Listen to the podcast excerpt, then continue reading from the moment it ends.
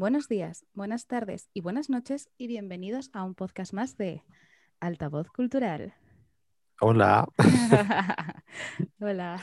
Hola, muy bienvenidas y bienvenidos a otro podcast más de Altavoz, incluido en este caso uno más en nuestras queridas terceras jornadas sobre arte y cultura del escalofrío, a modo de clausura en esta ocasión, con un invitado muy especial, un autor muy admirado en esta casa y en general en todo el terreno del terror, en todo el ámbito del terror, una de las grandes figuras nacionales de nuestra literatura de género y, bueno, uno de nuestros descubrimientos más terroríficos y explosivos de los últimos tiempos. Un autor que además se define de maravilla en las distancias cortas, en los espacios breves, en los cuentos, laureado, premiado y, como digo, muy admirado por todos los que nos dedicamos a adorar este género. Está con nosotros Santiago Eximeno. Muy bienvenido. Pues muchas gracias y muchas gracias por dejarme participar en estas jornadas tan aterradoras. muchas gracias por participar, querido, y además muchas gracias también por participar doblemente, porque igual que Verónica, que para cuando escuchéis este podcast ya habréis comprobado en qué mesa estaba cada uno de ellos. Santiago también participa eh, de forma virtual, vamos a decir, o de forma escritural con sus respuestas en la mesa escalofrío. Por si tenéis curiosidad en leerle en otras cuestiones que complementen a las que tratemos hoy en esta clausura, podéis también ahí ojearle muy bien rodeado de otros compañeros que han participado con él y bueno, eh, para un poquito complementar ese puzzle de opiniones y de diferentes cosas que tratamos a lo largo de toda esta semana. ¿Cómo estás? Lo primero de todo, ¿todo bien? Pues todo bien, acalorado, ¿no? En este momento de, de subida anual de un grado o dos hasta que nos consumamos, pero bien. Da para mucho y si quieres empezamos por ahí antes de meternos en, un poquito lo que teníamos previsto. Da para mucho el tema de, ciertos terrores cotidianos como el propio calor. ¿eh? Yo que te he leído ya en, cuentos y en relatos eh, especializados en sacar un poquito de lo cotidiano, lo más terrorífico, antes incluso de hablar de carne y hueso, que eso ya es otra cosa que luego tendremos tiempo. Pero sí que desde luego estamos en, entre unas cosas y otras y sin frivolizar mucho con el tema de la pandemia, pero sí que estamos en circunstancias a nivel de cambio climático, a nivel de sociedad, etcétera, que dan más miedo que muchas de las historias ficticias más, más originales. Eh, tú como autor, querido Santiago, antes de empezar ya a hablar de tus orígenes, eh, por situarnos, ¿en qué estás ahora mismo a nivel de, no ya de proyectos, pero sí de momento literario como autor? ¿Estás más en buscar mundos muy muy gigantescos, ajenos a tu realidad, o estás más en el detalle cotidiano, que es algo también muy recurrente dentro de, la temática de terror? Pues eh, yo creo que, estoy ya mayor, entonces me hago mayor y me atraen mucho más las, cosas cotidianas y pequeñas que, las historias épicas y enormes de, temas desproporcionados. Ahora lo que me gusta más es precisamente pues, hablar del cambio climático, hablar de, de, esta sociedad que se nos desmorona, pero siempre desde, desde un punto de vista muy personal, ¿no? Muy, como yo digo siempre, muy autobiográfico porque prácticamente todo lo que yo, lo que yo escribo es eh, mi vida de forma retorcida y, monstruosa. Y eso es lo que creo que, que, le puede aportar algo, ¿no? Porque narrando yo otras historias que no sean las mías propias, pues poco voy a aportar y habrá otros que tengan historias personales mucho más interesantes, ¿no? Qué interesante. Y además, eh, bueno, un poco por relacionarlo eh, con el tema de la evolución, decías, ¿no? También cuestiones de la edad. Bueno, eh, yendo un poquito por ahí, ¿tú consideras que antes de ir específicamente a tus orígenes más primarios como autor de género, ¿Tú consideras que el, miedo o, nuestros miedos personales evolucionan con el tiempo? Es decir, a ti personalmente, hablando de ese autobiografismo tan poderoso que rodea tu literatura, ¿consideras que lógicamente por una parte, pero a lo mejor no, como, como se prevé desde fuera, eh, hay una evolución en esos miedos, en esos terrores? Eh, ¿O es algo que simplemente por momentos tienes cierta curiosidad en explorar cosas que te son un poquito más ajenas? Pues sí, o sea, sí quiero ver una evolución, ¿no? Yo imagino que como todos los autores queremos que lo último que escribimos sea lo que lo mejor que hemos hecho, ¿no? Al final, si tienes que retroceder 10 años para encontrar lo más valioso que has escrito, es que algo o has perdido por el camino o algo estás haciendo mal. Entonces, sí, yo veo cierta evolución, tanto estilística, pero sobre todo mm, temática, desde, desde que tuve la suerte de ser padre, ¿no? Eso te cambia, te cambia mucho la vida, ¿no? Te cambia, yo lo decía, ¿no? Eh, yo era una persona feliz que veía las películas de Disney y me burlaba de ellas, ¿no? Y luego cuando tienes hijos de pronto ves Frozen y te entran ganas de llorar en algunas escenas y dices, ¿qué, le ha pasado a mi cerebro, no? O sea, ese tipo, ese tipo de cosas sí que te hacen cambiar la, perspectiva. De hecho, a partir del 2007 que, nació mi hija mayor, empecé a escribir muchísimo más ya de, temas de, paternidad y de maternidad que, que, me atraían y que no, no me sentía preparado para escribirlos porque no tenía esa experiencia de primera mano. Claro, claro, claro. Nosotros que además hemos tratado mucho en altavoz, en concreto el tema de la maternidad y la no maternidad, efectivamente, bueno, eh, sin entrar mucho más en, lo hondo del asunto, pero sí que es cierto que, también, eh, claro, al, autor o a la autora en este caso, le, le, cambia muchísimo la perspectiva en cuanto a ciertos temas y de repente se da cuenta de que no le había dedicado a lo mejor eh, todo su pensamiento eh, o todo lo que merecía decir en ese momento hasta que realmente tiene ya las herramientas vitales para poder afrontar un tema que, le toca de lleno, efectivamente, ¿no? Es, al final supongo, yo hablo desde la no paternidad hasta la fecha, pero supongo que evidentemente, eh, además se ve mucho en, en, el género en general de de la cultura y el arte, más allá de, la literatura, el tema de, cómo alguien que, es creativo, que está creando un tipo de obra, sea cine, sea música, sea eh, cualquier tipo de, arte que se nos venga a la cabeza, eh, le afecta efectivamente poderosamente en concreto la paternidad, ¿no? Es una cosa que además eh, te surgen, hablando ya de lo nuestro, te surgen otros miedos diferentes que antes no tenías, porque claro, eh, ya no te preocupas tanto por, por, ti mismo propiamente, que también, sino que ya eh, te preocupas por, por, esa otra persona que hasta hace cierto tiempo no existía en el mundo, que es algo muy fuerte, es algo muy, muy tremendo si lo pensamos en frío, y después eso también te lleva a lo mejor a adquirir una cierta un cierto comportamiento a lo mejor que, que, visto desde fuera, pues también nos produce esa belleza extraña, ¿no? Eh, de mirar cómo una persona, un individuo cambia de repente ciertas cosas eh, porque le ha ocurrido algo suficientemente fuerte como esto en su vida, claro. Sí, yo, por ejemplo, eh, pienso en, libros y en cuentos escritos antes de, de ser padre y, y había temas que tocaba de refilón o apenas les prestaba la atención eh, las, sensaciones que, bueno, que desconocía porque no, no podía entender que esa paternidad pudiese realmente cambiar algo interno en una persona, ¿no? Era más una asociación de, pues de cariño, de, cuidados, de, de, miedos, pero no que realmente tú internamente cambiaras tanto cuando, cuando eres padre, menos en mi caso, ¿vale? No, no sé si en otros casos ha sido distinto, no, no, quiero sentar cátedra en ningún sentido, pero a mí me ha, me ha permitido explorar unas nuevas sensaciones que, pues, que hay obras que, las, que dices, oh, vaya, tendría que reescribirlas para aportar esta visión cuando hablaba aquí de la familia que no estaban, ¿no? Porque antes, antes trataba siempre, siempre trato temas de, de, pérdida, de soledad, de duelo, que yo creo que desde que tengo uso de razón siempre los he visto pues meridianamente claros, ¿no? Pero ahora con, estos temas de la infancia y demás relacionados directamente con mis hijos, pues te hace replantearte muchas, muchas ideas. Y además la figura de los niños, eh, que si ya de por sí desde fuera, los que no los tenemos propios, pero sí que conocemos a, un primito, un sobrinito, el, niño de un amigo que haya sido padre, etcétera, no me quiero ni imaginar ya con los propios, ¿no? La figura de los niños que es tan, tan recurrente a la hora de, generar situaciones eh, conflictivas dentro de nuestro propio género literario del terror. O sea, es una figura poderosísima. Es verdad que la figura de la madre, por ejemplo, también lo es en el otro extremo, pero la figura del niño, eh, al margen de, todas esas películas que conocemos todos, eh, que, lo han encumbrado hasta los altares del género, eh, en literatura igual, tenemos cada pieza dedicada a la infancia, a esa, inocencia tan pura que al mismo tiempo nos lleva a un terror mucho más mm, no sé, tan, tan interno, tan profundo en comparación con otros más superficiales, es algo muy, muy poderoso.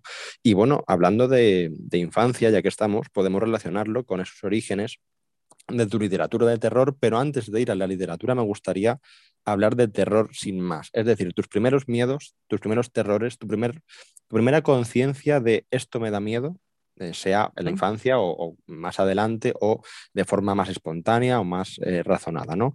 Pero primero ese terror tuyo personal, esos terrores, vamos a decir, y luego cómo empiezas a, preocuparte por plasmarlos a través de la literatura? Pues eh, yo de niño recuerdo siempre ser pues feliz y sin preocupaciones. La verdad he tenido la fortuna de tener una vida eh, de niño muy, muy alegre, muy feliz, sin pérdidas familiares, al menos no, no en las edades en las que yo podía ser consciente de ello, ¿no? Pero, pero al mismo tiempo yo tenía insomnio y no, un insomnio crónico y no me permite dormir todas las horas necesarias y eso me ha permitido también compartir ahí esa, esa sensación de, de cercanía del oscuro y de la noche que, que siempre me inquietaba, ¿no? Siempre estaba allí para, para sugerir, eh, pues eso, miedos y ideas. Ideas también porque mis padres eh, han adorado siempre el, el cine de terror.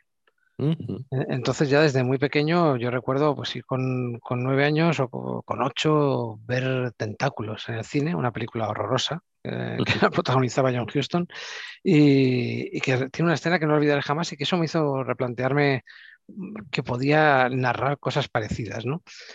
Que, porque era, era una forma tan, tan cutre y a la vez tan, tan brutal de narrar el terror que decía, bueno, esto, esto tiene que ser algo que todos podemos hacer.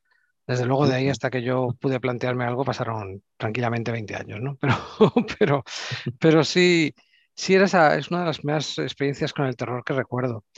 Y, y, sobre todo también ir con mis padres de vacaciones de verano a Torremolinos, íbamos a, íbamos a Benalmádena, realmente, y luego íbamos pasando a Torremolinos a una, una pequeña librería que, que llevaba un, un, tipo inglés, un tipo británico, que podías eh, intercambiar libros. Tú llevabas libros, te dabas unos, te llevabas otros, ibas, te iba contando las pesetas y los duros, yo soy muy mayor, y te iba dando libros. Y tenían las selecciones de Bruguera de libros de bolsillo, estos eh, de Clark Carrados, Luke Carrigan y demás, completas.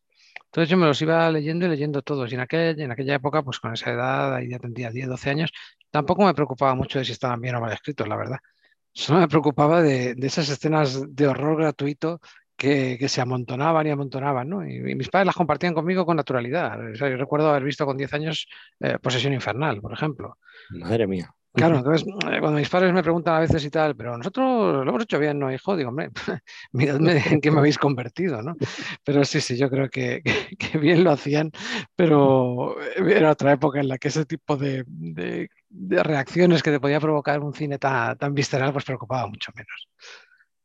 Qué bueno, qué bueno. Además, eh, me gusta mucho esa naturalidad, desde luego, y, y, y, bueno, es para que estén muy orgullosos, ¿eh? desde luego, sí, sí, sí. Sí, además, eh, es algo que, que, no por nada, pero eh, me, me, apetece traerlo aquí justo hablando de este, en este marco de las jornadas que estamos desarrollando y que concluyen con este podcast precisamente.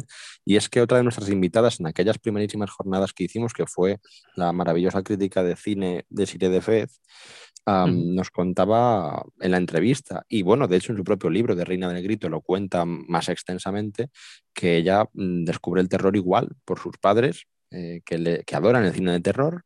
Ella empieza un poquito a, no ya solo porque sus padres eh, se lo hagan saber, digamos, ¿no? sino que además se lo, cuando ya vienen películas como El Exorcista y películas un poquito más potentes, se lo ocultan para que no sufra a ciertas edades o no se asuste, no se traume. Y claro, ella, con la curiosidad innata de una niña despierta que quiere saber más y más de eso que le está empezando a gustar tan joven, pues eh, digamos que hace la travesura de, descubrirlas por su cuenta de algún modo, ¿no? Eh, uh -huh. Pillar el vídeo sin que se den cuenta o cuando no estén o lo que sea. Y es muy curioso porque eh, es un patrón bastante general por lo que hemos visto en, en, varias figuras del terror a nuestro alrededor en altavoz y es em, esa herencia de, ese gusto y esa fascinación y esa naturalidad sobre todo a la hora de enfocar el género, tanto en, en, lo, audiovisual como en lo literario. Ya nos ha ocurrido en varias ocasiones y es muy, muy interesante que también lo traigas aquí, querido, porque bueno, yo creo que de verdad hay, que, hay mucho que agradecer a las generaciones anteriores. ¿eh? O sea, hay, una, hay toda una, una, escuela de grandes nombres y grandes firmas en varios ámbitos artísticos, gracias a aquellos padres que directamente no querían eh, censurar nada, sino dijeron, bueno, tú estás más que preparado para esto, toma, léete esto o mírate esta película con nosotros, aunque tengas 10 añitos, ¿no? Qué bueno. Bueno, ¿y en qué momento, querido Santiago, eh, trasladas ya ese, eh, ese, interés, esa curiosidad, ese conocimiento cada vez mayor dentro del género a tus propias obras en cuanto a que tú dices voy a escribir esto o, bueno, mejor dicho, porque al final la escritura es un ejercicio muchas veces inconsciente hasta que luego ya le pones nombre a lo que estás haciendo, ¿no? Pero quiero decir, eh, ¿en qué momento tú tienes esa conciencia de que acabas esa historia y sabes que es terror? ¿Qué, ¿Cómo recuerdas esos primeros escritos? Eh, ¿Algún certamen de antaño? ¿Algún concurso escolar? Eh, no sé, alguna propuesta loca de algún amigo por, a nivel de reto de, oye, vamos a darnos miedo mutuamente, escríbeme algo. No sé, eh, ¿Cómo surge un poquito esos, esos primeros estímulos creativos a nivel literario? Pues eso me lo recuerdo probablemente si los leyese ahora con una vergüenza espantosa, ¿no? Pero, pero bueno, con el cariño de que hacía esas, de que construía esas ideas porque las veía valiosas y las disfrutaba, ¿no? Yo era un, gran jugador de, juegos de rol y juegos de mesa y sobre todo en los juegos de rol eh, diseñaba las, partidas y los escenarios ya desde, desde que empezamos a jugar en, serio, pues, con 13, 14 años y quería contar esas historias ahí, aprovechaba el, espacio de los juegos de rol para narrar horror, ¿no? Lo tenía, siempre tengo, mantengo un amigo desde los cuatro años, que se llama Ricardo. Ricardo, si está por aquí oyéndome, hola, cuando, cuando lo oigas. Y es un artista eh, ilustrador, una maravilla. Y con él hacíamos nuestros primeros eh, fanzines y mini cómics de horror, ¿no? Ahora no conservo nada de, aquello, desgraciadamente. Pero sí que siempre estaba la idea de contar pues eh, recreaciones de lo que habías visto. Al fin y al cabo pues, estábamos leyendo a Poe, a Lovecraft y demás, eh, Stephen King, mi padre, ya me empezó a pasar libros desde muy pequeño, porque él también era un lector de, horror.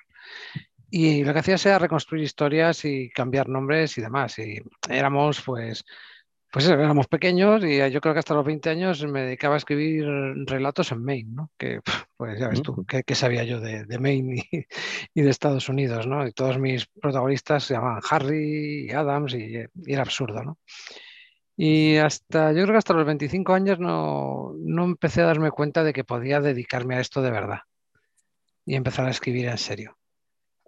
Y ahí, ahí tuve la oportunidad de empezar a publicar mis primeros relatos, que son absolutamente horribles y que no le recomiendo a nadie leerlos, en fanzines de, la época, ¿no? La, la, Plaga era un fanzine de la época, Pulsar. Eh, yo creo que empecé a considerar que estaba escribiendo algo en serio la primera vez que me publicaron un relato en la revista Gigames. y, eso fue, si no me equivoco, por el 2003. Ahí fue cuando empecé a pensar que, sí que de verdad tenía sentido lo que estaba haciendo. Así que puedo decir que, soy un escritor tardío en ese sentido, ¿no? Empezar a publicar eh, cosas que yo considero valiosas, pues casi a los 30 años. Y además luego llegaron rápido los Ignotus en varias categorías, eh, premios en diferentes medios eh, de diferente índole, en, también publicaciones en diferentes revistas también muy prestigiosas. Igualmente, bueno, yo creo que eh, tu trayectoria personalmente, esto es algo muy, muy personal, una opinión muy, muy concreta, creo que, que, efectivamente traza a lo mejor eso que desde fuera puede parecer tardío, efectivamente, por cuestiones de fecha, ¿no? Pero sí que traza, yo creo que lo que muchas veces, eh, y no es por criticar, ¿eh? porque en terror en concreto creo que no se hace mucho, pero en literatura en general sí que eh, hay mucha precipitación y mucha búsqueda por lo que yo llamo el publicar por publicar, ¿no? Que parece que hasta que no publicas la primera vez, sea donde sea y como sea, pues no, tienes esa conciencia de la que hablábamos antes. Yo creo que aquí sí que hay algo muy importante y es la, la propia autoconciencia, la propia autoexigencia de que cuando tú decides, como bien dices, tomarte en serio eh, eso que vas a hacer o eso que vas a escribir para publicar en tal sitio que para ti es admirable, pues eh, te tomas esa molestia para hacerlo bien. Y eso creo que es algo que se va perdiendo con bastante facilidad en los últimos tiempos. Ya digo, no pretendo yo ahora establecer aquí una crítica desde unas jornadas de terror hacia el resto del de, eh, ámbito literario, ¿no? hacia el resto del puzzle. Pero sí que creo que es algo de lo que adolece en general el mercado literario y, en concreto desde el punto de vista, eh, pues no sé, de la novela romántica, eh, de ciertos géneros, también desde la fantasía, con perdón.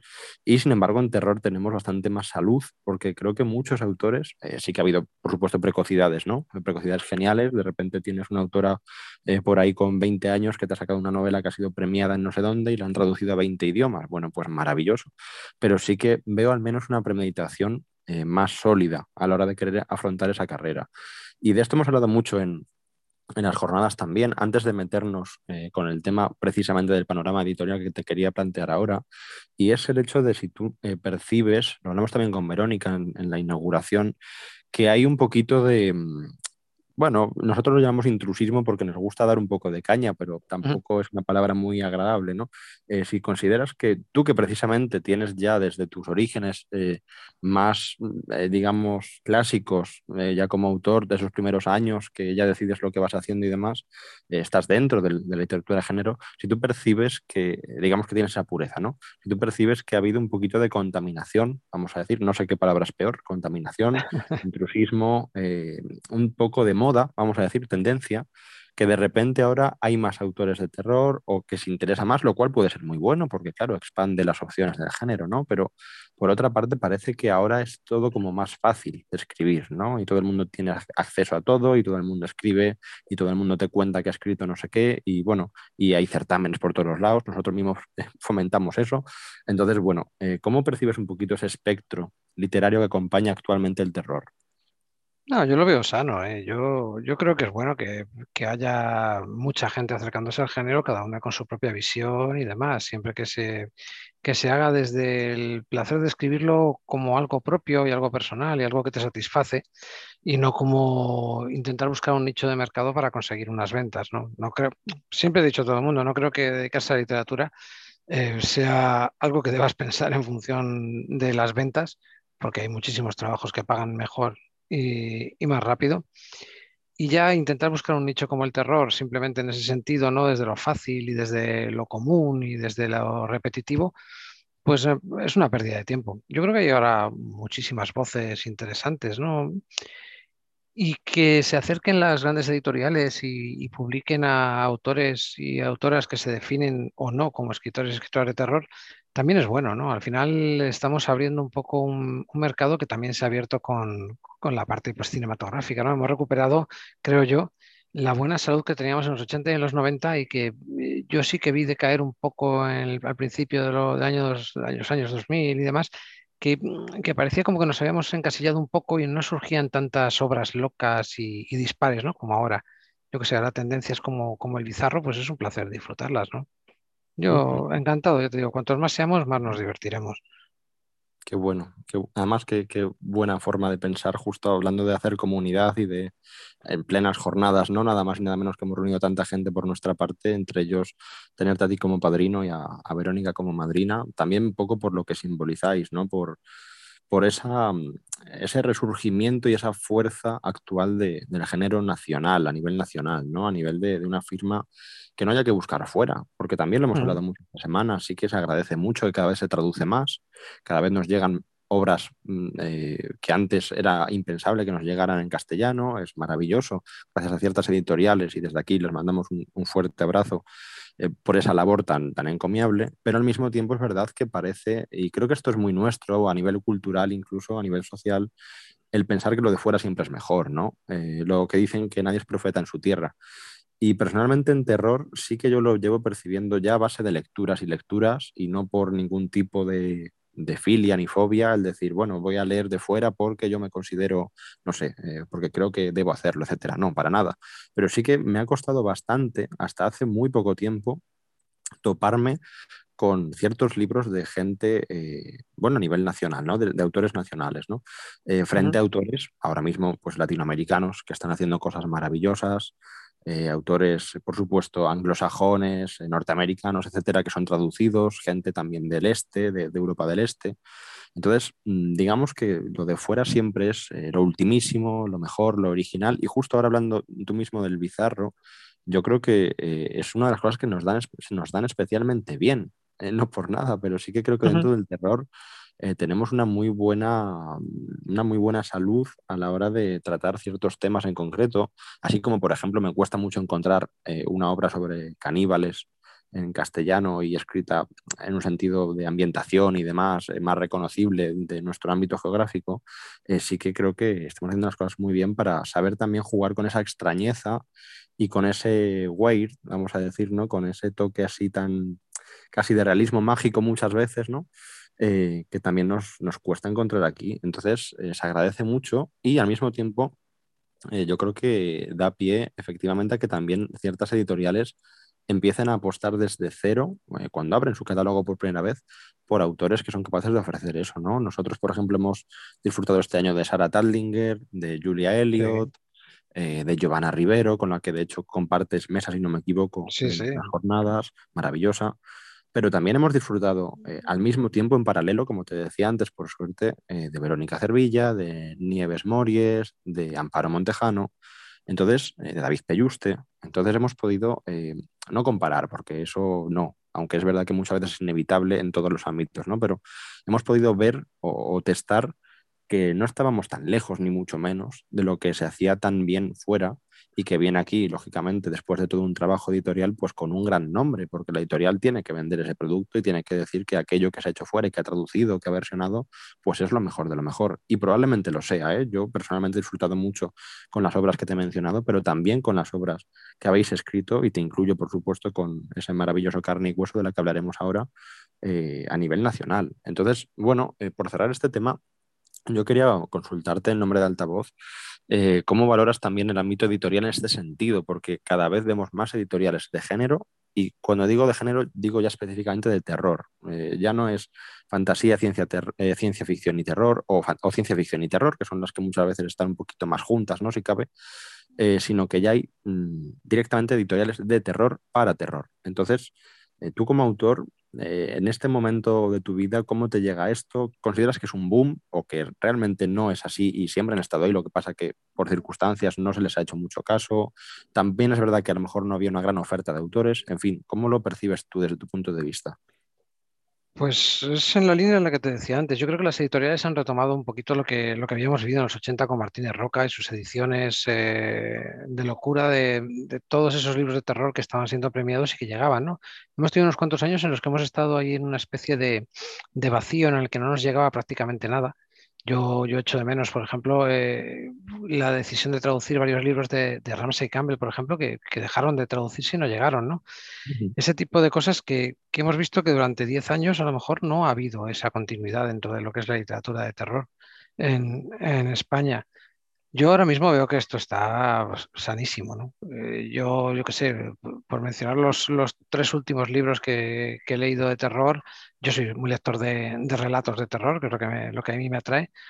Pues yo qué sé, por ejemplo, la biblioteca de Carfax editó el, el Ella dijo destruye de Nadia Bulkin, ah, que me parece, me parece maravilloso. Es, es además el terror que yo adoro, ¿no? El terror de, de alguien que se genera, que utiliza el folclore y lo hace propio. A mí me atrae muchísimo. Nosotros en España tenemos un folclore y un bestiario enorme. Es curioso que no lo estemos eh, tratando con tanto mimo como se hace en otros países, otros autores. O sea, Nadia, por ejemplo, me parece fascinante. En, novela me llamó mucho la atención el libro de, de Sarah Reed, del Jardín del Tallador de Huesos, mm. de Dilatando Mentes, porque me, lo vendió el, tanto la, portada como, como, la sinopsis y como los premios que se ha llevado como un libro de literatura gótica y luego te encuentras un, para mi gusto, un guialo italiano de Darío Argento total, exagerado y que he disfrutado como un niño pequeño, me ha pasado bomba.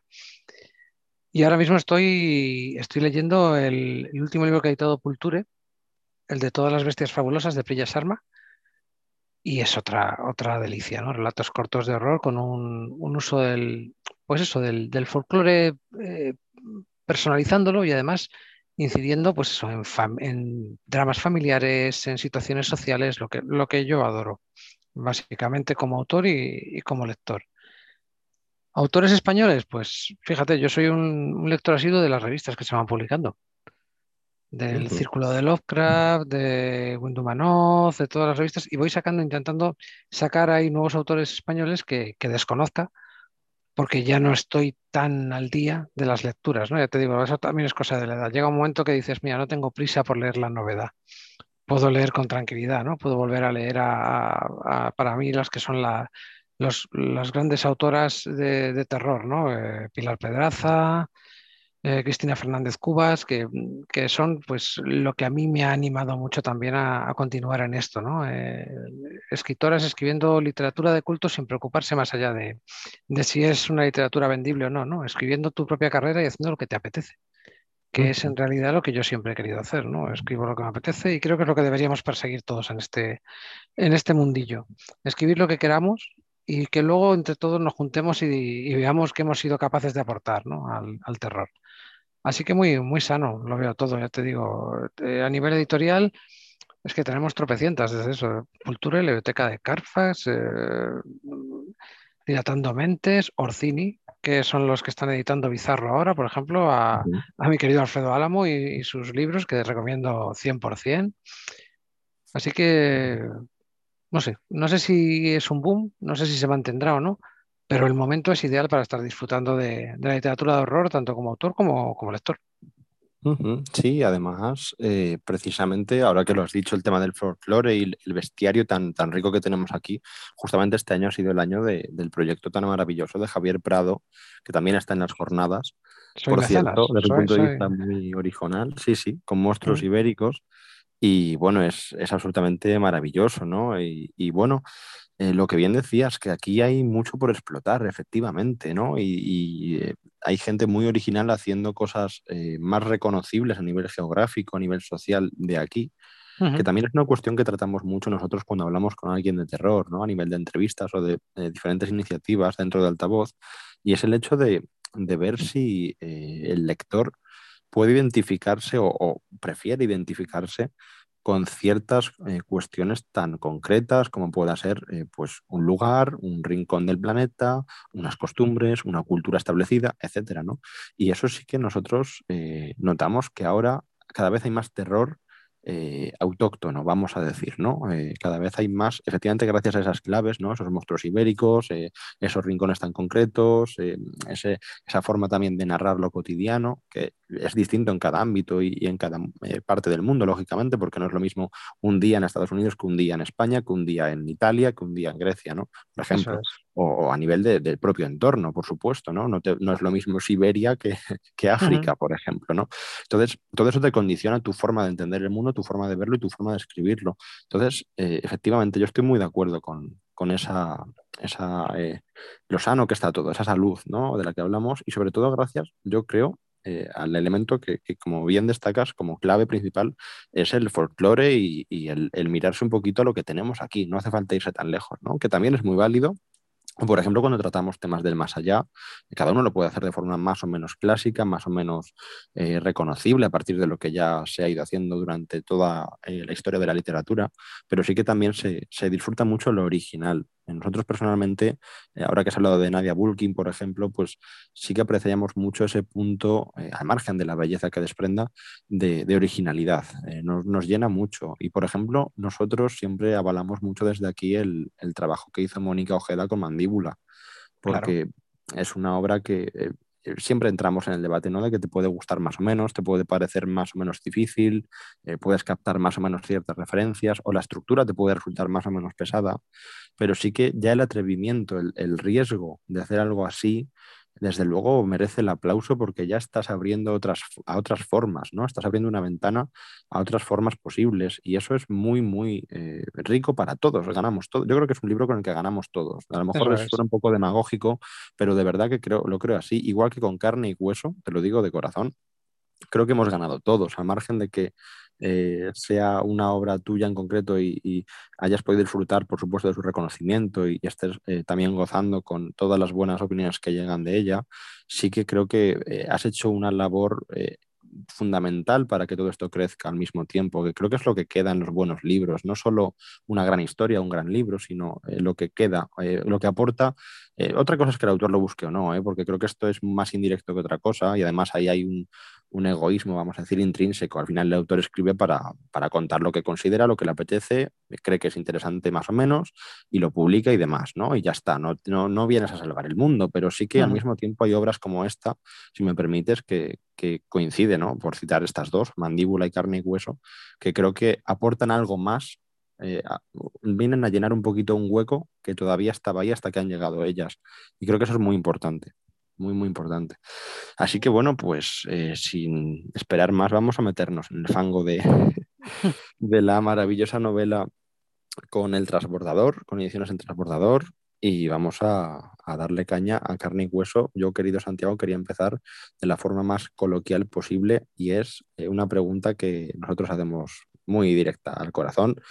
Mm, ¿Por qué? O sea, esa barbaridad, eh, no sé, es que, en fin, esto da para, dos podcasts y medio, ¿eh? pero vamos a intentar ser breves por el bien del oyente también, pero de verdad que mm, no sé, eh, ¿cómo nace la idea? Yo sé que son preguntas muy, muy obvias, muy recurrentes, pero de verdad, ¿en qué momento te planteas y cómo, sobre todo, eh, hablando ya incluso de estructura, por avanzar de antemano en, las preguntas, eh, ¿cómo te planteas carne y hueso como, como concepto, vamos a decir? ¿Y en qué momento decides, por ejemplo, la separación que hay de las dos partes? Que es una separación que nosotros en la reseña para cuando escuchéis este podcast, disfrutaréis, queridos oyentes, de la reseña sobre esa maravillosa obra, y lo decimos ahí también, eh, son dos partes que están, son indisolubles, o sea, no, no hay un antes y un después, no hay un, o sea, sí que lo hay a nivel de hilo argumental, lógicamente, porque la historia avanza, pero no, no notas que sea como en otras ocasiones dos libros en uno, necesariamente para nada, sino que es como una puerta eh, por la que continuar, ¿no? ¿Cómo tratas todo eso y sobre todo en qué momento eh, viene carne y hueso a tu cabeza? Pues eh, la idea ya estaba en mi cabeza hace tiempo, ¿no? no esa idea completa de carne y hueso, que yo creo que el disparador es sin duda el, concurso del transbordador, ¿no? Plantean un concurso sobre un, una geografía extraña que permite narrar una historia eh, sobre ella y al final yo creo que es un reto. a mí me encantan los concursos, participo habitualmente, me gustan mucho, me, me fuerzan a terminar obras y ahí yo veía que todos los relatos iban a ser o claramente space opera con un world building detrás, que de estos tan, tan interesantes que se plantean, o una fantasía clásica. Entonces eh, me preguntaba cómo podía narrar yo una historia de horror en un escenario que fuese el escenario protagonista. Y claro, y he, estado, he estado rebuscando en mi mente, ¿no? porque también lo hablamos cuando presentamos el libro, que de dónde me surgió la idea realmente. ¿no? Y, y creo yo que te, tengo una imagen que he estado, estado recordando y rememorando de, un cómic del juez Dredd de hace muchos años, eh, que es eh, En la búsqueda del niño juez. Uno de los, eh, uno de los apartados, uno de los personajes se va perdiendo, se va deshaciendo y se va cayendo a trozos su cuerpo y va desapareciendo y perdiéndolos, ¿no? Por una maldición del, del, niño. Y de ahí yo creo que hay algo, alguna nota que tomé en un cuaderno, ¿vale? que me llevó luego a, narrar esta historia de, cuerpos mutilados como, como, edificios y como forma de vida. Luego hay una crítica social, ¿no? Al final todo está concebido como una, enorme crítica social que eso a mí me atrae. Reconozco que a veces soy demasiado explícito y se pueden ver algo, algo las costuras, ¿no? en el que quiero pues, resaltar algunos temas sociales o culturales que me interesan y lo hago desde el punto de vista de horror más extremo. Aquí me permitía jugar con la carne y el hueso, me permitía jugar mucho con esto, este problema de, del servilismo, la aceptación y, sobre todo la aceptación de la derrota. ¿no? creo que todo lo que narra eh, carne y hueso es esa aceptación que, tenemos de alguna manera de la derrota. Sabemos día a día que suceden cosas que todos en Twitter decimos, oh, esto no deberíamos permitirlo pero lo permitimos y pasa otro año y seguimos permitiéndolo y moriremos y habremos permitido todo esto porque no estamos, eh, como esa segunda parte del libro muestra, dentro de esa valla de protección. Nosotros estamos, en, nosotros estamos en el exterior, estamos fuera, somos los villanos y esa es gran parte del horror. Luego lo podemos decorar con vísceras y podemos decorarlo con más cosas, pero al final somos eh, villanos marionetas que estamos en manos de otros y no vamos a ser capaces, o al menos yo no lo veo, quizás que ya te digo, soy algo negativo en ese aspecto, no vamos a levantarnos eh, contra, contra esta situación porque tenemos esos caramelos, esa, tenemos ese trabajo, tenemos esa PlayStation 5 que nos mantiene, que nos mantiene aislados. En carne y hueso hay una reflexión sobre este tema, pero siempre desde el prisma del, horror extremo, que es lo que a mí me, me permite hablar con claridad de estos temas y al mismo tiempo pues, meter un monstruo gigante. ¿no? no sé por qué podría haberme dedicado a la literatura costumbrista, pero creo que le da fortaleza a la narración que haya detrás esa, esa oscuridad tan, tan sanguinolenta en este caso. Pues fíjate que además, eh, como comentario personal, aunque más de, hay más de estos en la reseña propiamente, porque para eso está leído y releído el libro, lógicamente, pero sí que en concreto el tema de, la crítica social te diría que es de los libros que mejor cuenta ciertas cosas y precisamente por utilizar justamente el prisma del terror. Eh, es algo que también hemos debatido mucho en estas jornadas y es el hecho de si se considera que el terror sirve para contar mejor ciertas cosas, para abordar mejor ciertos temas, para tratar más allá de, fobias personales, que también a lo mejor hay gente, de hecho nos lo han dicho, ¿no? que como terapia eh, propia o ajena a nivel de tratar ciertas cosas que nos tocan, pero no directamente, eh, pues por una parte funciona así, eh, a nivel de, tranquilizante o a nivel de desahogo, y al mismo tiempo también para el tema social, desde luego, es un recurso fascinante porque nos permite justamente darle esa fuerza que otros géneros eh, no, no dan de por sí, porque no está en sus características o porque simplemente le quitas ya ese filtro y ya lo que haces es una crítica, pues como puedes hacer un artículo en un periódico, ¿no? Eh, contar directamente esa, esa, queja, esa denuncia social, eh, pues en Twitter, ¿no? Justamente en un blog, vomitarlo y decir que todo está mal y tal, tal, tal, pero en vez de hacerlo con, cierta gracia y con cierta originalidad a nivel, eh, por supuesto, bueno, a nivel de, literatura a estos niveles, ¿no? Eh, frente a lo que es pues un diario o algo eh, estándar en lo que, que, todos podríamos llegar a hacer. Y justamente el tema también de, del escenario, desde luego, pocas obras se me ocurren, hay alguna, pero muy pocas obras se me ocurren. este escenario seguro que no, pero el, mero hecho de, tener claro que querías utilizar el escenario como protagonista principal es algo totalmente atípico. Eh, sí que estamos hartos de ver, por suerte, grandes ambientes, grandes entornos, grandes descripciones, grandes parajes dentro de la literatura de terror, más muy variopintos, muy diversos pero desde un vecindario, no sé, hasta una playa, hasta el bosque que es muy recurrente, etcétera, etcétera. Pero sí que a nivel de, lo que es mirarse para adentro, la carne y el hueso, nunca mejor dicho, y poder exteriorizarlo como para convertirlo en un decorado de la narración, eh, desde luego a mí me ha volado la cabeza eh, al principio piensas, fíjate que te confieso que piensas en, una especie de metáfora, ¿no? Porque, bueno, luego es, todo un juego de cajas el, libro, ¿no? Es, es toda la narración, al final te lleva eh, por momentos a la metaliteratura casi, eh, el recurso propiamente de, saberse los propios personajes que son carne, o que son hueso, los que son hueso, en fin, la, escena final con el niño, no, no, vamos a destripar nada, la escena final con el niño, o sea, por favor, es que eh, tienen cosas, aparte del humor negro que permite, que yo, yo me he reído, te lo digo, de verdad, con carne y hueso, hay, yo me he reído, hay páginas, hay momentos en los que sueltas la carcajada y luego lo piensas y dices, qué horror, ¿no?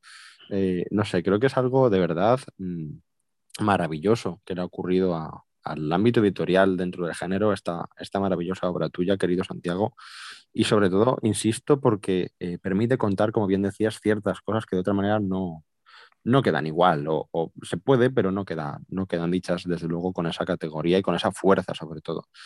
Y bueno, por avanzar en ello, eh, yo quería también mm, tratar el tema que a lo mejor es un poco caprichoso desde el punto de vista de, lector, ¿no? Eh, es algo que nos gusta mucho, igual que cuando tú ves una película que te ha encantado, estás buscando a ver si en el final hay un agarradero para hacer una segunda parte, porque dices, bueno, ha gustado tanto, pues quiero una secuela. Luego ya la secuela suele fracasar, pero cuando la sacan, eh, como que lo celebras, es como, qué bien, me gustó mucho la primera, vamos a ver si. Entonces, no hablamos de una segunda parte de carne y hueso, por supuesto, pero sí hablamos de si tú consideras, eh, más allá de tu destreza particular dentro de la narrativa breve, la narrativa tan concisa y en los espacios, como decíamos antes, las distancias cortas, que lo llamo yo, eh, si consideras que carne y hueso siendo un poquito mm, autocrítico en este sentido, en el sentido positivo, era más extensible, se podía eh, densificar un poquito más, porque claro, el universo planteado da para... E-, es, infinito, yo lo he tomado como algo infinito, ¿no? Eh, o sea, es un universo que no, no tiene fin, no puedes acotarlo. Eh, visualmente, una vez que ya te introduce en la cabeza todas esas escenas, con la descripción tan, tan tremenda de cada, cada paraje de la obra, eh, entiendes que es un universo totalmente inabarcable. Entonces, yo te quería consultar, eh, siendo, ya te digo, autocrítico y consciente de lo que has escrito, eh, si en algún momento tuviste que cortar tuviste que ampliar, consideraste, es decir, si hubo postproducción, una vez que tenías toda la historia escrita, dijiste, bueno, tengo que llegar hasta aquí por incluso exigencias del propio certamen, que eso también es algo que puede lógicamente condicionar muchísimo a la hora de ponerse a escribir. En fin, cuéntanos un poquito a nivel ya técnico cómo se desarrolla la propia historia. Pues aquí, aquí lo primero hay que reconocer que es el, escenario. Sí que es verdad que, es, eh, que hay un esfuerzo eh, serio por convertir todo el escenario en algo coherente, incluso todo el estilo del libro, todo el vocabulario, todo, todo va a girar alrededor de la carne y el hueso. El disparador es la primera frase, que la primera frase la tengo desde el principio y también sé que quiero contar.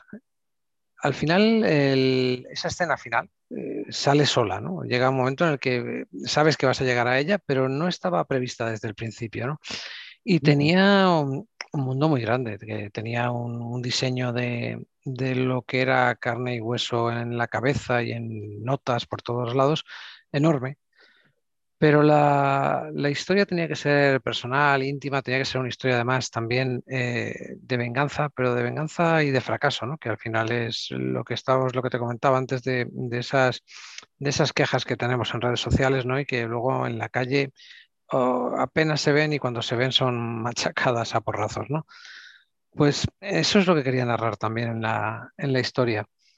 Y al narrarlo de manera tan cercana, tan pequeña, la visión tenía que ser por, fuerza pequeña. No, de ahí, por ejemplo, que la visión de carne sea, sea bastante más amplia que la visión de hueso, que está limitada por el narrador, que al final no va a haber más.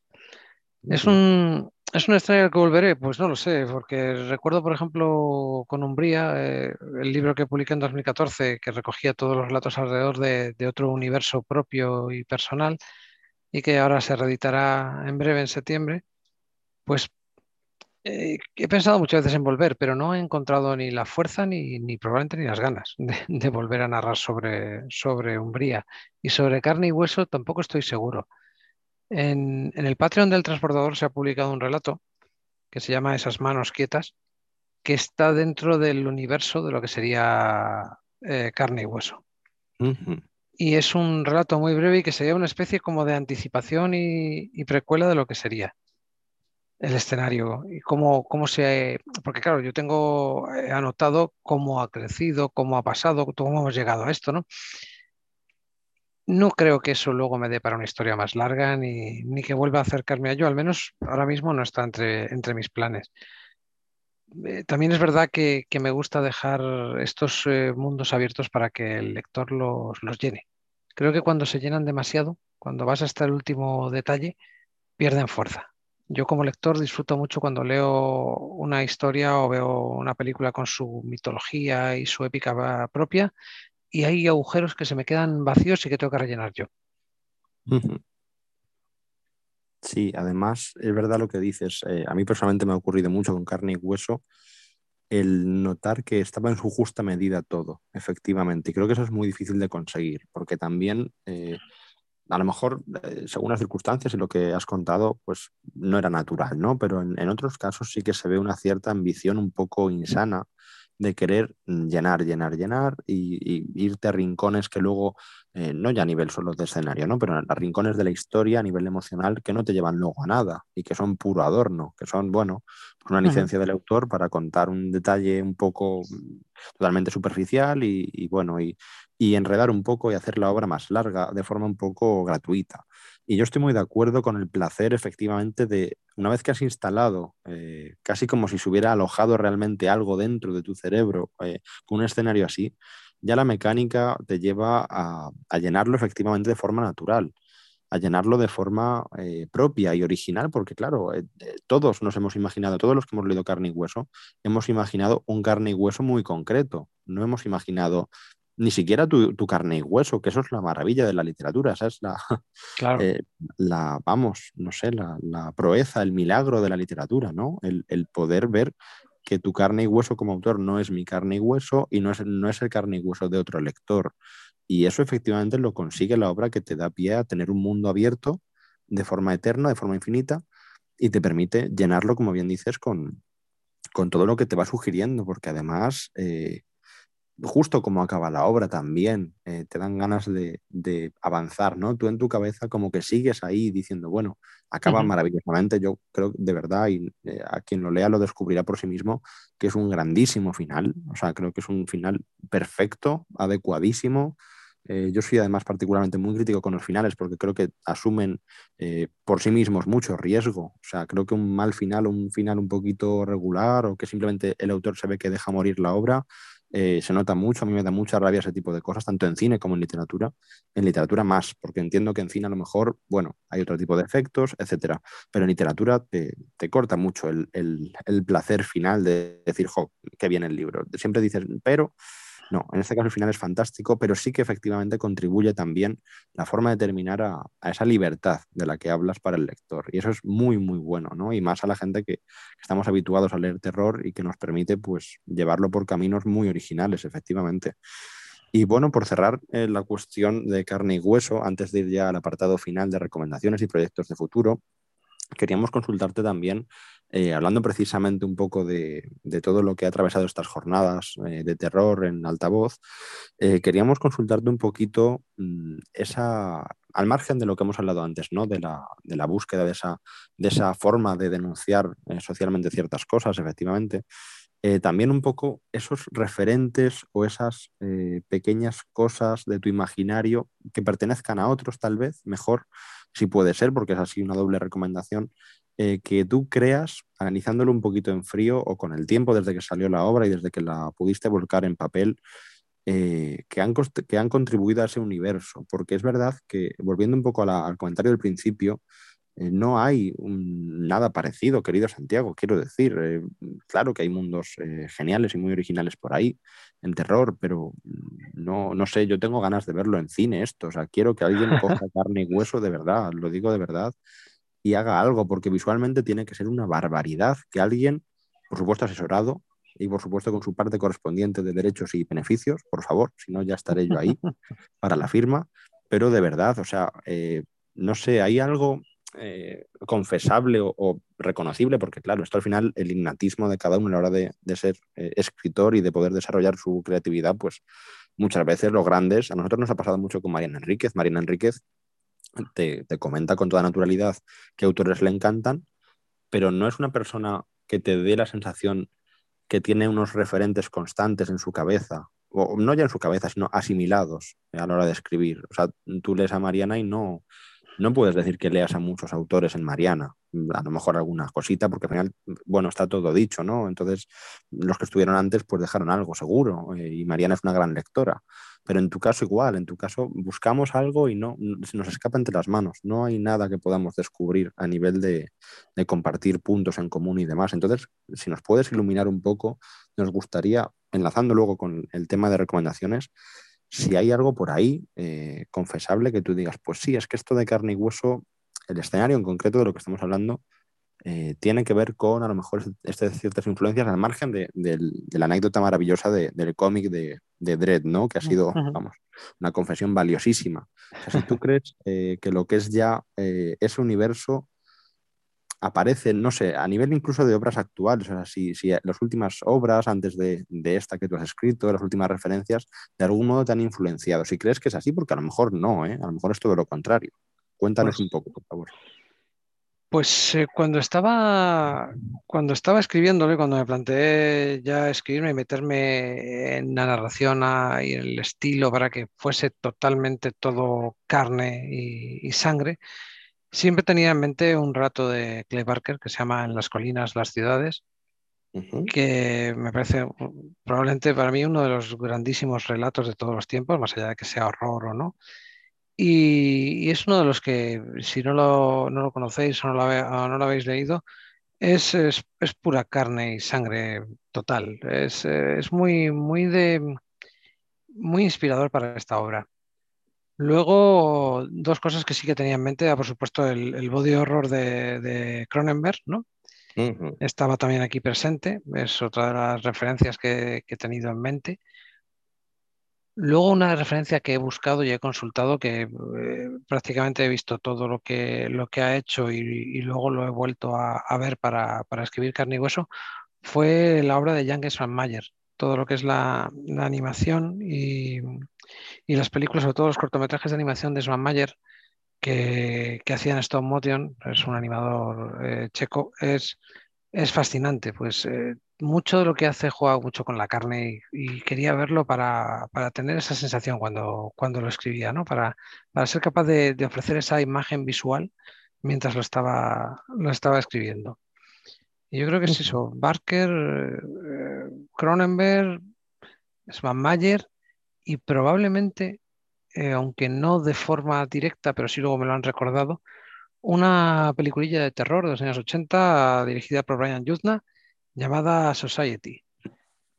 creo que tenía muy en mente yo también, sí, de forma inconsciente, cuando estaba hablando de, la carne, ¿no? de esta fusión de, carne.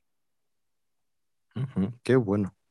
Cantidad de referentes y tan, y tan variados, desde luego. O sea, eh, me gusta mucho siempre reconocer en un autor esa multidisciplinaridad, ¿no? Esa eh, facilidad para, para entender que los autores no solo leen, quiero decir. Sí, sí, sí, claro muy de, muy de por defecto, ¿no? En, este ámbito que creemos que los autores, y más los grandes autores como es tu caso, pues vivís encerrados leyendo para luego escribir y no. Eh, escucháis música, veis cine, veis series, veis cortos, eh, animación, no animación, documentales, eh, leéis incluso pues ensayos, historia, etcétera, os documentáis propiamente, que es una labor además muy, yo creo que, muy ingrata a veces porque creo que hay un alto riesgo de que te salga bien, o sea, de que, de que no salga bien porque simplemente el lector no lo valore. Y ya eso, por una parte, es una especie de fracaso, ¿no? Porque al final dices, bueno, he invertido horas en, poner bien esta referencia, no sé, a un hecho histórico para tal y darle credibilidad al asunto, y de repente eh, el, lector pues lo pasa por encima como si no fuera algo importante, ¿no? En eso somos muy injustos también, yo creo que todos, Pero sí que en este sentido creo que es muy bonito el, que el autor cuente esas referencias que hay detrás porque no son previsibles, claro, no están a la vista. Eh, sí que, bueno, Cronenberg, desde luego, yo en cuanto lo has dicho, eh, he atado ciertas cosas en mi mente, pero sí que había muchas otras que, vamos, eh, tienen que ser confesadas, si no es imposible y es algo muy, muy bueno en el que se comparta, desde luego. Así que muchas gracias también por esa parte. Eh, bueno, y para rematar, querido Santiago, queríamos, como siempre hacemos, contar con unas recomendaciones por tu parte. En este caso, ya que estamos ampliando el debate en torno al género, pues yéndonos también de la literatura y que no fuera efectivamente todo libros, sino que nos recomendaras, si puede ser, además tú que eres un gran lector de relato, un par de relatos. Esta vez no vamos a hablar de libros, fíjate, vamos a, vamos a romper aquí una, un antecedente muy fuerte en altavoz. No vamos a recomendar libros, porque además, bueno, ya se han quedado recomendados a lo largo de la charla, desde luego, libros maravillosos por tu parte, pero sí que eh, nos gustaría que nos dieras dos relatos, dos películas y una obra de teatro. A ver qué sale de ahí como recomendaciones. Y luego ya, posteriormente, cuando tú quieras, nos hablas de proyectos futuros. Dos relatos, dos películas. Pues mira, dos películas, por ejemplo, por empezar con películas. Como os hablaba antes, eh, la idea de, que haya un folclore propio, pues me, atrae mucho. Entonces voy a recomendar dos películas completamente distintas, pero que creo que cumplen exactamente la misma idea. Una sería Midsommar, que yo mm. creo que, viene mal etiquetada con eso del alto, alto terror, ¿no? El alta literatura, el alto el terror que traspasa el terror y esas cosas, ¿no? O sea, Midsommar es una demostración de cómo hacer algo horroroso a la luz del día, escalofriante, utilizando un, folclore eh, clásico y convirtiéndolo en un folclore propio. Mm. Tiene escenas eh, alucinantes y funciona para mí desde el principio hasta el final. La narración es eh, irregular, tiene momentos que, que son incomprensibles, lo que lo hace maravillosa, ¿no? Es, eh, es, una obra que para mí es eso, imperfecta, pero imprescindible dentro del género de terror actual. Y la otra recomendación sería una que vi hace muy poquito que se llama Hound, que es algo completamente distinto. Unos adolescentes eh, atrapados en un falso escenario de escape room de terror, donde son perseguidos y asesinados uno a uno. ¿Cuál es la gracia de la película? Pues de nuevo que tiene su, propio, su propia mitología. Crea de nuevo sus propios personajes, crea, es como, como Barker en Hellraiser, ¿no? Crea su propia cosmogonía y la utiliza a base de, gente disfrazada de payaso. Pero claro, va más allá, es, es, profunda, es de nuevo una película fallida por todos los lados, pero me parece estupendo cómo, cómo utiliza el género y cómo, cómo termina la, la, película. Es, yo disfruto mucho de, este tipo de obras que luego puedes tú eh, verle las costuras o los errores, pero me parecen maravillosas.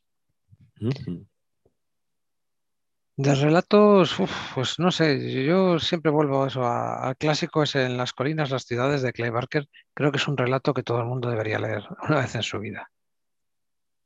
Es una obra de terror eh, maravillosa. O sea, creo que la, siempre me viene a la mente cuando alguien me pregunta por un relato. y otro Sí, no, perdona, perdona, perdona. No, dime, dime.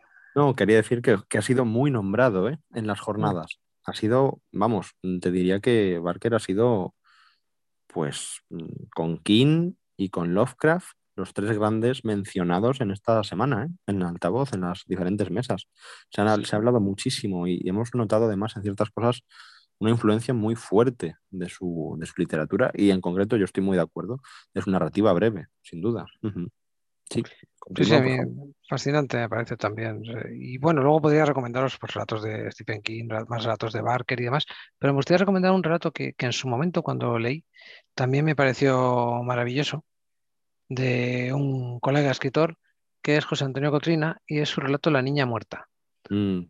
Es un relato que, en el que yo fui jurado y ganó, ganó el concurso y me parece uno de los mejores relatos de terror escritos en castellano.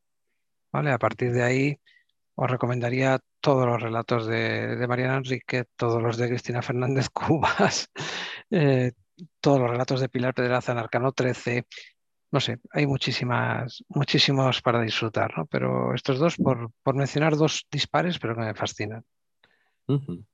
Y obras de teatro, ahí la verdad es que me, estoy pensando precisamente en la, en la adaptación que hace eh, Jan Mayer de, Alicia mm. en el País de las Maravillas, que al final es una especie de, obra teatral con marionetas animada y que es eh, escalofriante.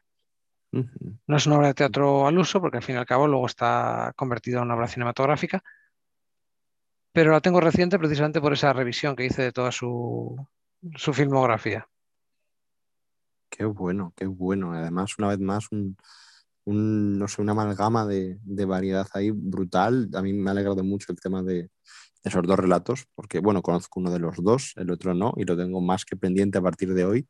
Pero igualmente, bueno, eh, eh nosotros aquí la, encumbramos también. Creo que eh, ya en general, bueno, hablando ya del autor, que es eh, Ari Aster, es de esos grandes nombres actuales del género, sin duda, por las dos piezas tan increíbles que ha hecho, bueno, más, más la estrenada y novedosa, ¿no? Que está ahí también ya eh, al acecho, pero sí que, bueno, las asentadas, las consagradas como son Hereditary y, y eh. tan diferentes además, ¿no? Pero que además contribuyen mucho a algo que también es eh, algo muy complicado de conseguir como autor y es que se reconozca el propio universo del autor. Y Ari Aster muy rápidamente lo ha conseguido con apenas dos, porque claro, si solo tienes una no, pero una vez que ya tienes otra eh, y vas teniendo cada vez más, mm, la gente que sea capaz de, reconocer esa identidad es algo maravilloso y desde luego que, se le reconoce, o sea, ya sabes que es algo que ha hecho él.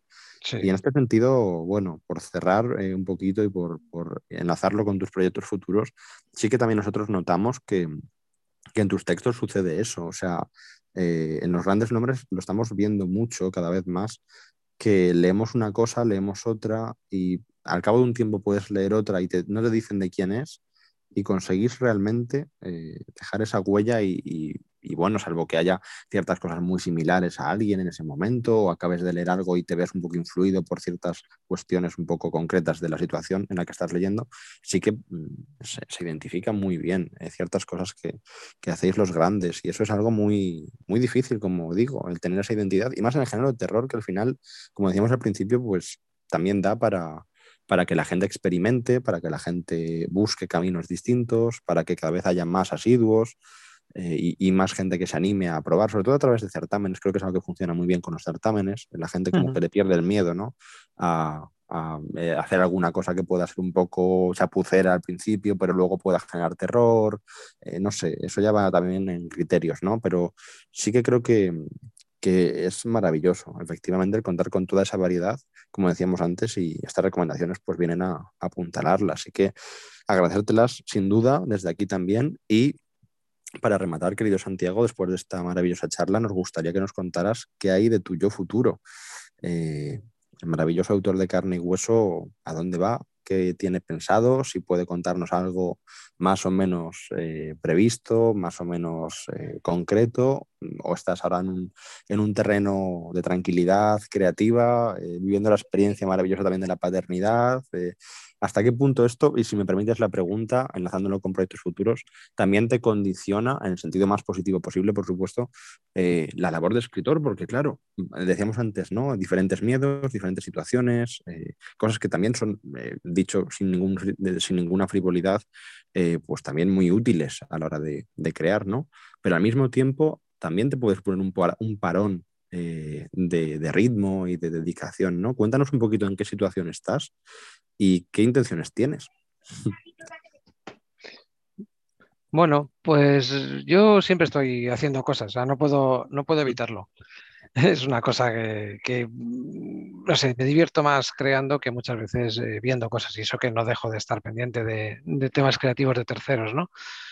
Y bueno, ahora pues el presente eh, lo más eh, que está a punto de salir es la reedición de Umbría, que es un, libro al que tengo mucho cariño, que se publicó en 2014 en una edición muy pequeñita y se llevó el premio Nocte.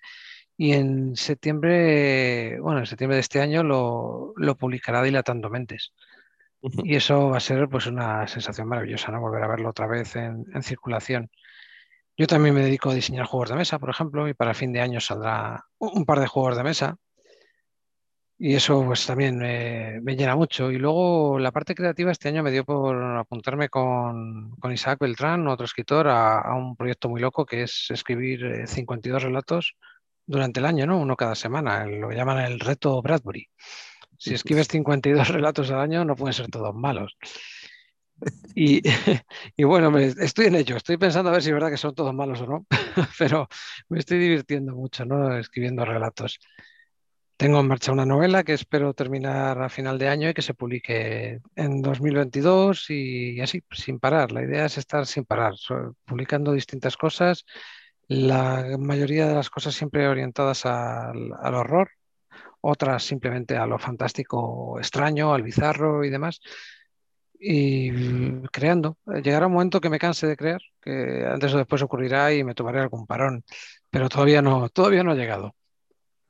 Qué bueno, pues nada, desde aquí desearte la mejor de las suertes, muchísimo éxito, mm, de verdad, de corazón, gracias por estar aquí, por, por apadrinar también en esta clausura las terceras jornadas sobre arte y cultura de la escalofría, ha sido un lujazo leerte, tenerte eh, virtualmente al menos en esa mesa de escalofrío y también en este podcast de viva voz. Y nada, que esta es tu casa para lo que quieras. Muchas gracias por venir, querido y mucha fuerza y mucha suerte para todo. Pues muchísimas gracias a vosotros por contar conmigo. Ya os digo que, este tipo de cosas a mí me hace mucha ilusión, compartir espacio con, con otros autores, con lectores, con todo el aficionado al género de horror y que disfrute como yo, pues creándolo y consumiéndolo. pues muchísimas gracias por venir, de verdad. Y nada, que Altavoz es tu casa, eh, nos tienes para lo que necesites y que esperemos que, bueno, que cuentes con nosotros y contar nosotros contigo para próximas cosas. Por supuesto que sí, seguro que se nos ocurren nuevas ideas locas. Seguro. bueno, pues eh, muchas gracias por, por venir y bueno, a los oyentes por escucharnos y nos vemos en el próximo domingo. Un abrazo. Un abrazo. Hasta luego.